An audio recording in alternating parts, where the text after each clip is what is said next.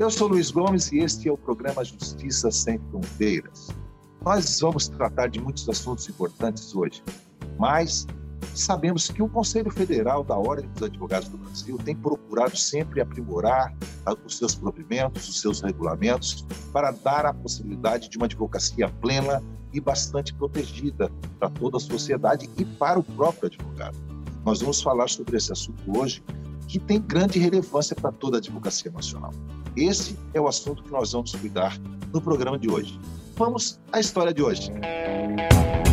Como nós falamos, Justiça Sem Fronteiras hoje traz uma grande figura da advocacia brasileira.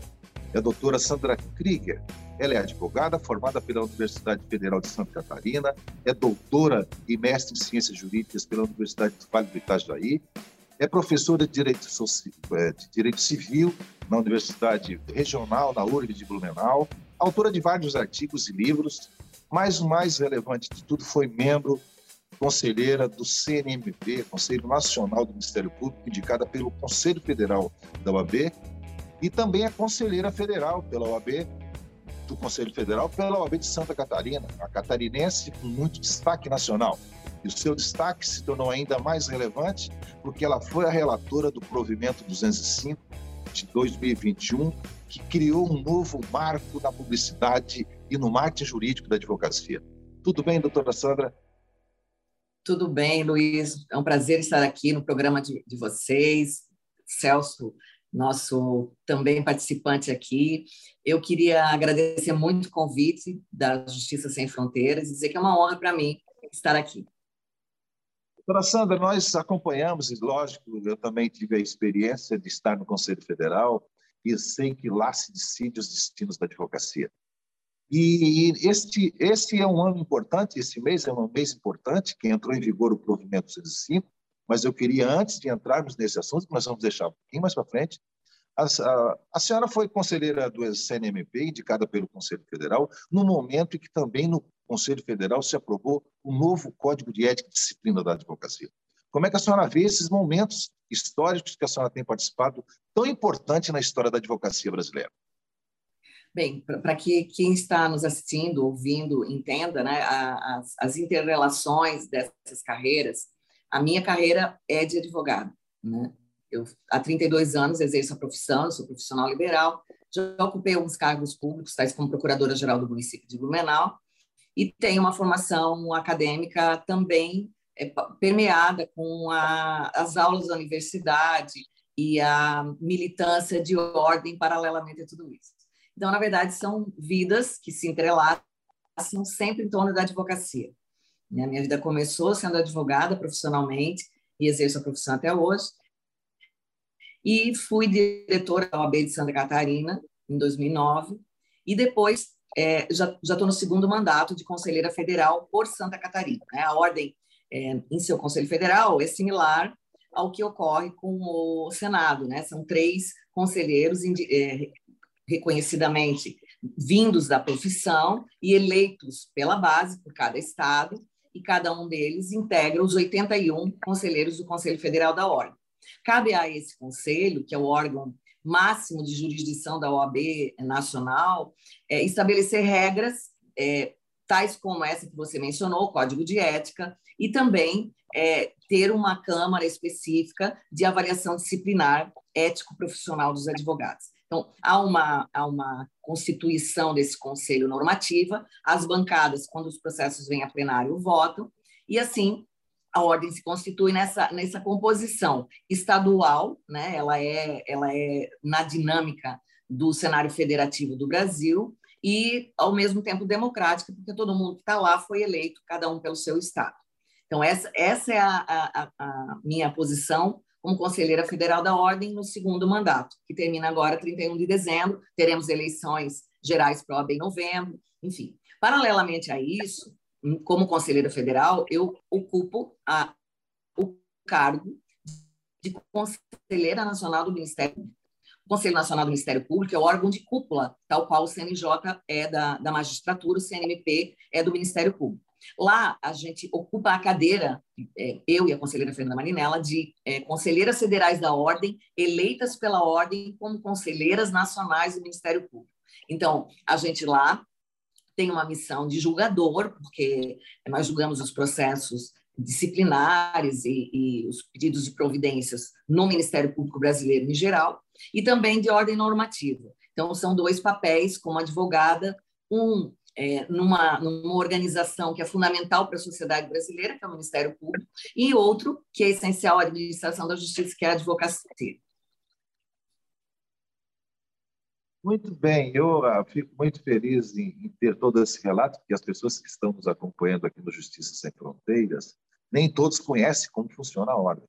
Então, e você deu aqui uma, uma orientação de como isso funciona. Mas um detalhe que, que você mencionou, e eu vou destacar aqui, é, é a participação das mulheres. Né? Que importante, as duas representações dos Conselhos Superiores da Magistratura e do Ministério Público, o Conselho Federal da Ordem colocou duas mulheres. Eu acho que é a primeira vez na história isso, né, Sandra? É, eu fui a primeira a ser indicada para a cadeira institucional da OAB, porque no Conselho do MP, é, a, a, ordem tem uma cadeira destinada à instituição, então, ou o presidente ou quem ele designar, e na época o presidente La Máquina é, me convidou, eu aceitei, passei dois anos lá na, na na gestão da doutora Raquel Dodge, representando a ordem. Então, nessa condição, é apenas institucional, eu não, tinha processos e nem... É, tinha voz, mas não tinha voto. É, nesse, nesses dois últimos anos, eu fui eleita pelo Conselho Federal da OAB numa das duas vagas daí e fomos duas, então, nos advogados atualmente, desse ano, e a GNP. E, assim, foram as primeiras duas mulheres que elegeu para compor aquele conselho. E veja, nos demais, dos 15 membros, todos os demais são homens. Então, ele é um órgão plural, ele vem da, do Ministério Público Federal, ele vem do Ministério, cada um é representante da magistratura, é, é, é, ele tem um organismo vivo de representação institucional de todos os organismos judiciários do, do MP. Então, MP do Trabalho, MP estadual, cada um é eleito pelas suas corporações e vem e compõe esse conselho. Somos só duas mulheres, as duas que vêm da ordem.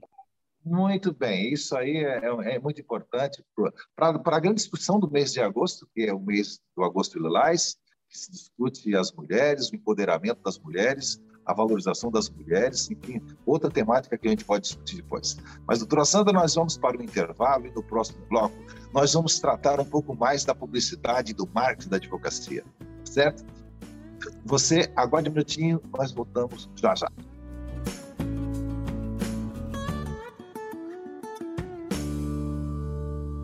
Estamos de volta, esse é o programa Justiça Sem Fronteiras.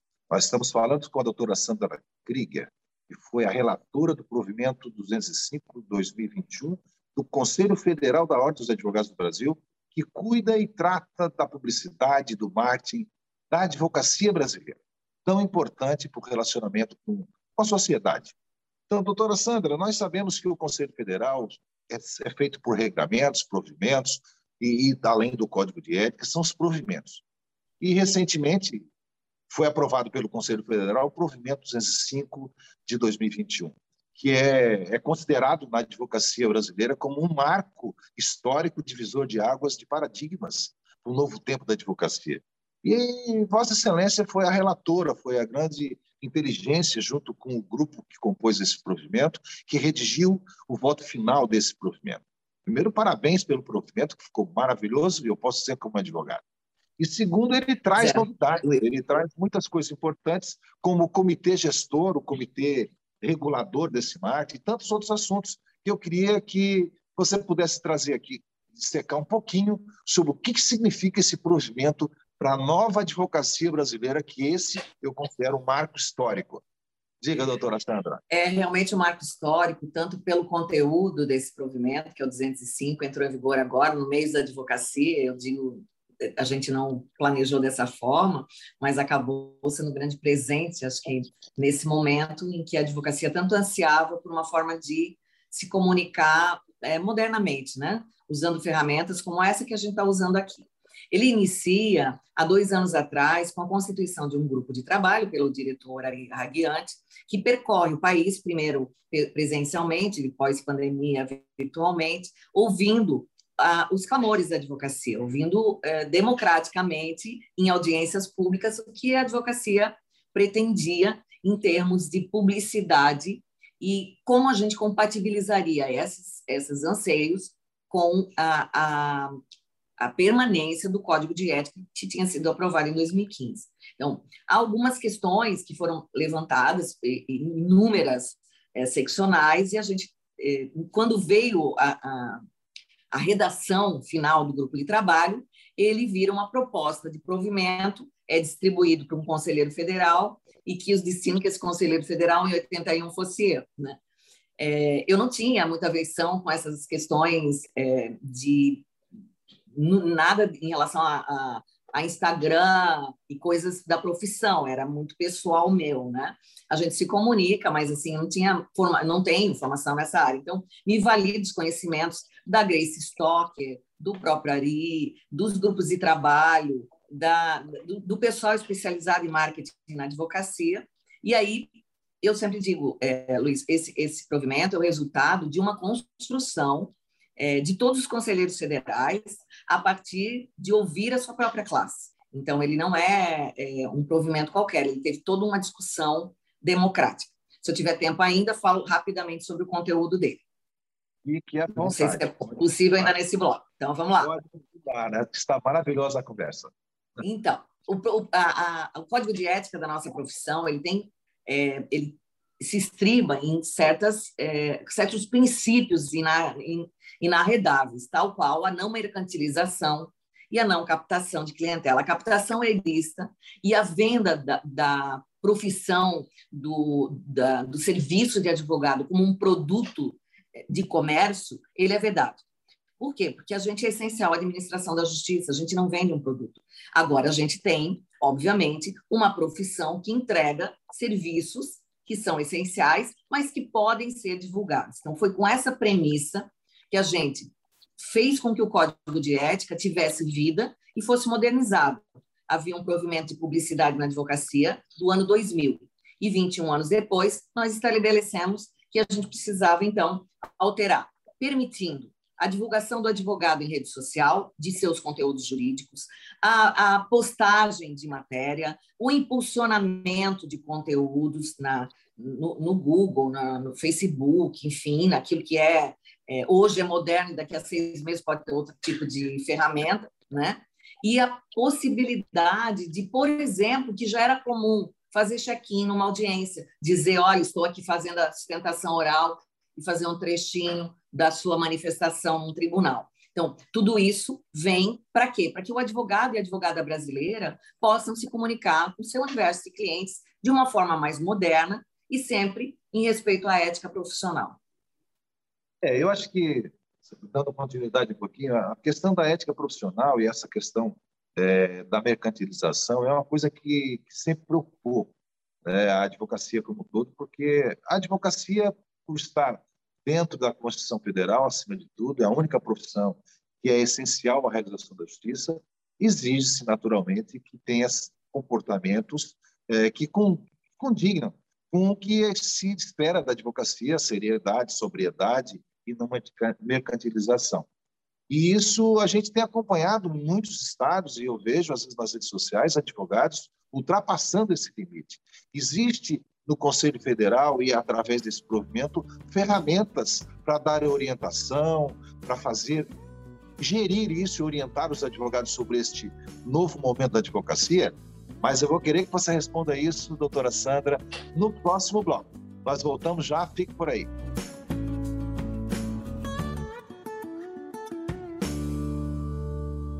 Estamos de volta com Justiça Sem Fronteiras e nós estamos conversando com a conselheira federal da Ordem dos Advogados do Brasil por Santa Catarina, que, aliás, doutora Sandra, eu também sou catarinense, para mim é uma alegria ter essa... Somos conterrâneos, é isso aí. É, nós estávamos falando no último bloco, deixamos a pergunta para esta, para esta, para este, para este momento, é que existe, logicamente, um, um, uma necessidade da advocacia se mobilizar no sentido de marketing jurídico e tal. E Existem muitos advogados que ultrapassam esse limite ético, esse limite de propaganda, vamos dizer assim. sobretudo a juventude, que está muito afoita em querer se estabilizar e, e aparecer no mercado de trabalho. O, o que, que o Conselho Federal e o provimento traz para orientar esses jovens advogados e advocacia nesse momento de novidades? Tudo pode, mas também... Foi... O que você pode dizer, professora Sandra? O objetivo foi essencialmente esse, dar segurança jurídica aos advogados. Então, é, não, não foi apenas dizer o que é proibido, que já está no Código de Ética, mas dizer qual é o alcance disso para as seccionais. Veja que a gente tinha, por exemplo, nessa, nessa abordagem que você colocou agora, Luiz, a, a questão do, do, do, do Código de Ética, sua aplicação, e os tribunais de ética. Os tribunais de ética são estaduais. Então, aquilo que para São Paulo era permitido, tal como impulsionamento, para Santa Catarina não era. E hoje a gente não tem mais essa, essa territorialidade do exercício da advocacia. Um advogado que atua aqui, atua também lá, e era preciso é, dar segurança uniformizando o entendimento. Então, o que, que pode e o que, que não pode? Nós temos, primeiro, a expressão marketing. O que, que é marketing para nós, advogados, agora? Dentro da, do, da concepção da ordem, e do que tudo se discutiu. Marketing é uma estratégia de comunicação, não é um anúncio de propaganda de venda de produto. Então, esse é um dos marcos teóricos, digamos assim, desse, desse provimento. O segundo, nós temos um glossário dizendo tudo que. É, então, assim, é publicidade que não é propaganda. O que, que é publicidade? Então, como é que se porta na rede social? Quais são os limites éticos? E criamos um comitê gestor. Esse comitê gestor tem por objetivo ser um órgão consultivo, ele não é deliberativo, não é, não é tribunal de ética paralelo, mas ele tem por finalidade justamente atendendo a, a, a consultas, atendendo a outras é, a atualizações do que é preciso em termos de ferramenta, dizer para a advocacia por meio de consultas dele no Conselho Federal e a deliberação do anexo único. Então, o anexo único diz o que é impulsionamento, o anexo único diz o que é anúncio, o anexo único diz quando pode é, for, estabelecer um catálogo. Então, aquilo que era lista telefônica hoje é um catálogo diferente. Aquele post, aquele cardzinho que sai nos sites jurídicos, né? Então, é permitido, tinha uma discussão se pode ou não, porque anúncio é propaganda, né? O que, que o advogado pode fazer na rede social em termos de conduta, né? E aí eu sempre digo duas coisas: é, a jovem advocacia tem um instrumento precioso na sua mão, porque ela tem a possibilidade, sem o custo de um grande empreendimento do escritório de advocacia, se fazer conhecido. Isso significa não empreender um esforço desnecessário em torno de propaganda, porque isso não pode. Né? Ele não pode dizer, venha para o meu escritório que eu estou fazendo uma promoção de inventários de separação de ações contra companhias aéreas. É, contrate que no final eu lhe dou um bônus com outra ação. É, esse tipo de, de comunicação não é comunicação de conteúdo. Então, a grande distinção, gente, é essa. Né? O que, que eu estou eh, colocando na rede, o que, que eu estou colocando na, na comunicação geral, que não é outdoor, que não é propaganda em TV, mas que é uma forma do cliente saber que eu existo, saber qual é a minha especialidade, saber onde eu atuo, que área que eu faço, sem vincular preço a resultado, a proposta de honorários baratos ou caros. Então, essa eu acho que é a grande visão que a gente pode passar para a jovem advocacia hoje, e mesmo para a advocacia em geral que usa Facebook, que usa Instagram, que hoje não tem mais idade né, para isso. Verdade, doutora Sandra. Eu, inclusive, já li atentamente não só o provimento, mas também o anexo e quero dizer que foi, é extremamente didático. Né? Estabelece conceitos, o que, que é o quê, como fazer. Olha, eu fiquei impressionado com a, com a simplicidade do provimento, a altura de compreensão para qualquer bacharel ou advogado que queira fazer corretamente. Portanto, eu fiquei muito feliz com o provimento, que precisava dessa ferramenta para a advocacia brasileira, porque a gente estava acompanhando exageros é, exageros mesmo é, na, na, nas redes sociais e por aí afora, é, de advogados que realmente estão ultrapassando muito desses limites.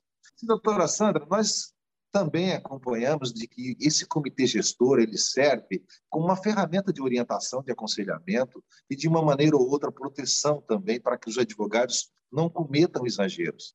E a gente tem acompanhado que isso tem acontecido em muitos lugares nas redes sociais. E, e como, como, funciona isso? Qual é a ferramenta que nós podemos adotar para ter esse aconselhamento? O conselho gestor, como ele é composto, como o advogado acessa isso, doutora Sandra? O, o comitê gestor ele é um órgão consultivo do Conselho Federal. Com que finalidade? De manter é, atualizável, sem mudar o provimento, o anexo único, que tem, o, que tem aqueles conceitos né? do que, que é link patrocinado, de qual é a ferramenta que pode ser utilizada. Então, a segunda parte, o anexo único, é justamente anexo e não texto de provimento, para que ele possa ser modificado, atualizado mais rapidamente, a partir aí, de é, provocações da própria advocacia, ou de, desse comitê se reunindo e dizendo: olha, apareceu uma ferramenta nova, apareceu um, um tipo de rede social diferente, como é que a gente vai atualizar é, a publicidade na advocacia em torno dessas novas questões? Ou mesmo de, de, atender consultas dos tribunais de ética, fazer reuniões que levem para o Conselho federal, por meio do órgão especial que vai coordenar isso, é, os entendimentos. Né? Ele não é um órgão consultivo para dizer o que pode e o que não pode ser feito, mas ele é um órgão consultivo capaz de dar interpretação e atualização ao anexo único, que é bastante dinâmico. Ele foi feito como anexo para isso, para ter uma dinâmica de mudança. Muito bem. Eu percebi acompanhei, inclusive, nas visitas aí pelo Brasil afora, que provimento nasceu de um ambiente bastante democrático, com participação da, da, dos jovens advogados, dos conselheiros seccionais, e quero aqui dizer que o comitê gestor também tem uma participação democrática ampliada. Eu acho que tudo isso é, uma, é um diferencial é, da atual gestão do Conselho Federal, inclusive, e dos conselheiros federais que pensaram de uma maneira participativa. Mas, enfim, quero agradecer, doutora Sandra, por por essa maravilhosa conversa que tivemos. E, e quero aqui deixar um espaço para que possa fazer as considerações finais e deixar sua mensagem para os jovens advogados, para os advogados que estão agora nesse novo momento, que o provimento entrou em, em vigor agora, portanto, nós já estamos aptos a fazer uso de tudo que a senhora disse nessa entrevista. Quero o seu, seu recado final agora, doutora Sandra Oliveira. Queria agradecer muito a oportunidade aqui pela Justiça Sem Fronteiras e dizer a vocês que a, aquilo que a gente exerce na OAB, é, como sabem, é um papel voluntário. Né? O trabalho que a gente empreende na ordem é um trabalho que é realmente de vocação de política de representação institucional. E nesse sentido que a gente atua, e eu em particular, é para a advocacia e pela advocacia. Então, é, isso é tudo que a gente fez, todo esse movimento, toda, todas essas reuniões são vocacionadas para atender ao advogado e à advogada brasileiros. E eu acho que é isso que a gente entregou nesse mês de advocacia. Ao jovem advogado, à mulher advogada, às, aos advogados do país inteiro, de escritórios grandes, pequenos e, e home office. Né? Esse, é o, esse é o papel da ordem em função da advocacia. Obrigado, doutora Sandra, pela participação no nosso programa. Esse foi Justiça Sem Fronteiras dessa semana. Espero você na próxima semana. Muito obrigado e até lá.